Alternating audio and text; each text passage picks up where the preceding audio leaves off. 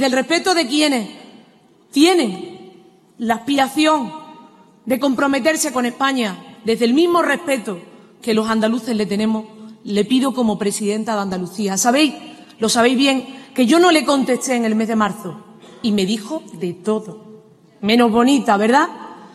Pero no le voy a permitir ni al señor Iglesias, ni al señor Rajoy, ni a nadie que ataque a Andalucía, porque por encima de todo soy la presidenta de todos y de todas los andaluces y andaluzas que llevan con orgullo, que llevan con orgullo a esta tierra que lo merece.